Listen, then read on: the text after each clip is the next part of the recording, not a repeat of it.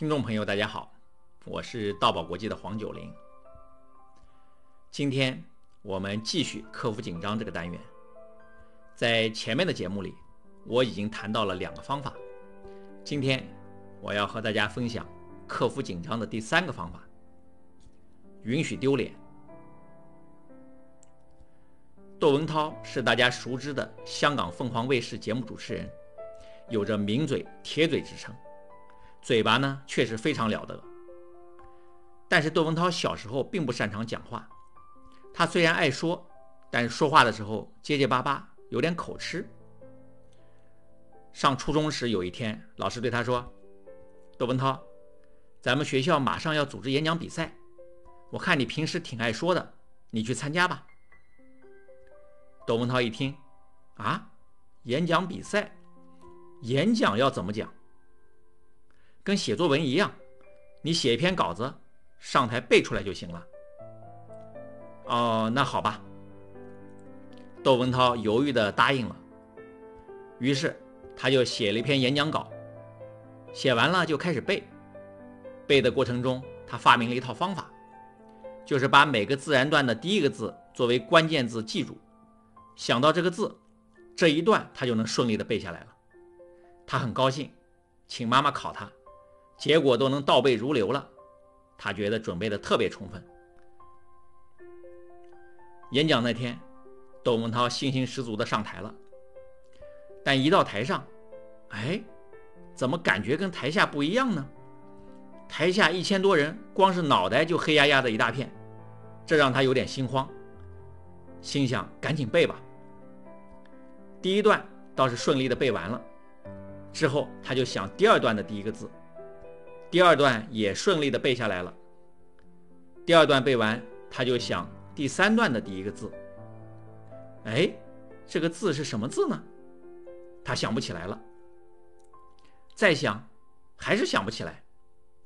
这一紧张啊，脑袋完全空白，什么也没有了。窦文涛就足足在台上站了半分钟没说话。这时候，台下交头接耳，纷纷议论上了，场面有点乱。窦文涛越来越害怕，突然，他感觉下面一热，坏了，尿裤子了。结果，窦文涛当着全校师生的面，狼狈地跑下台，直接跑回了家。第二天，窦文涛就为上学的事发愁，还去不去上学呢？最后心一横，上学去。到了学校，自己觉得挺难为情，感觉全校的女生都在看自己。刚坐到教室，老师又来找他了。窦文涛，昨天你虽然没有朗诵完，但是前面两段朗诵的还是不错的，能背下来，一定能拿个名次。这一次学校的演讲比赛是为区里的演讲比赛做选拔的。根据你昨天的表现，我们决定让你到区里参加演讲比赛。哎呦妈呀！还要到区里参加演讲比赛，那窦文涛还会答应吗？连窦文涛自己都没想到的是，这一次他竟然非常痛快地答应了老师的要求。结果他去区里参加演讲比赛，还真的拿了个名次回来。后来窦文涛在回忆这段经历的时候，分析说，自己当众尿了裤子，这丢人已经丢到家了。还能有比这个更丢人的事情吗？应该是自己心里已经觉得无所谓了，所以自然就答应的很痛快。窦文涛说：“从此之后我就有点变化了，反正已经不要脸了，还有什么所谓的呢？卸下了这个包袱之后，我就觉得自己还行，能经常在这种场合露露脸。中国人传统上都比较内向。”大家一起听你说话的机会很难得，所以我们中国人真的要珍惜每一次当众讲话、当众表演的机会，就让自己积累挫折、积累出丑的经验，这样才能放下自我。这次出丑了吧？你们笑话我，我就不要脸了一分；下次又出丑了，我就不要脸了两分。等我全不要脸了，我就进入了自由王国、无我的状态。所谓的自我，就是脸面、自尊心、虚荣心等诸如此类的东西构成的。当这些东西全被摧毁的时候，你突然发现你获得了一切。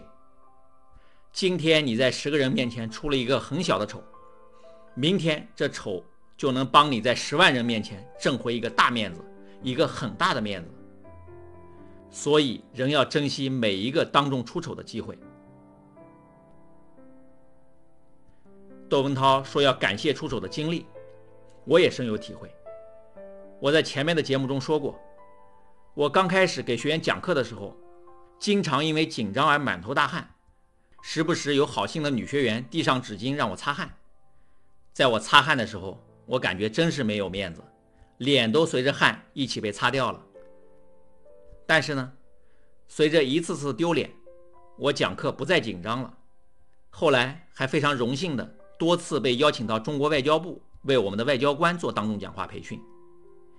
就这样，我终于通过一次次丢脸，为自己换来了面子。通过窦文涛和我的故事，我们可以看到，面子是怎么得来的。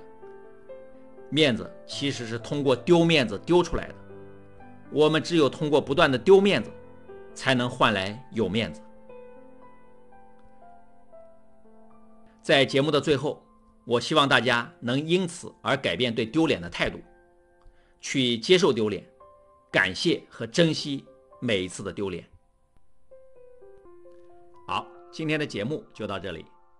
有意愿参加线上与线下演讲训练的朋友，可以搜索微信公众号“道宝国际”。或添加道宝客服微信“道宝九零”来了解详细的演讲培训信息。大爱能言，善道为宝。我们下一集节目再见。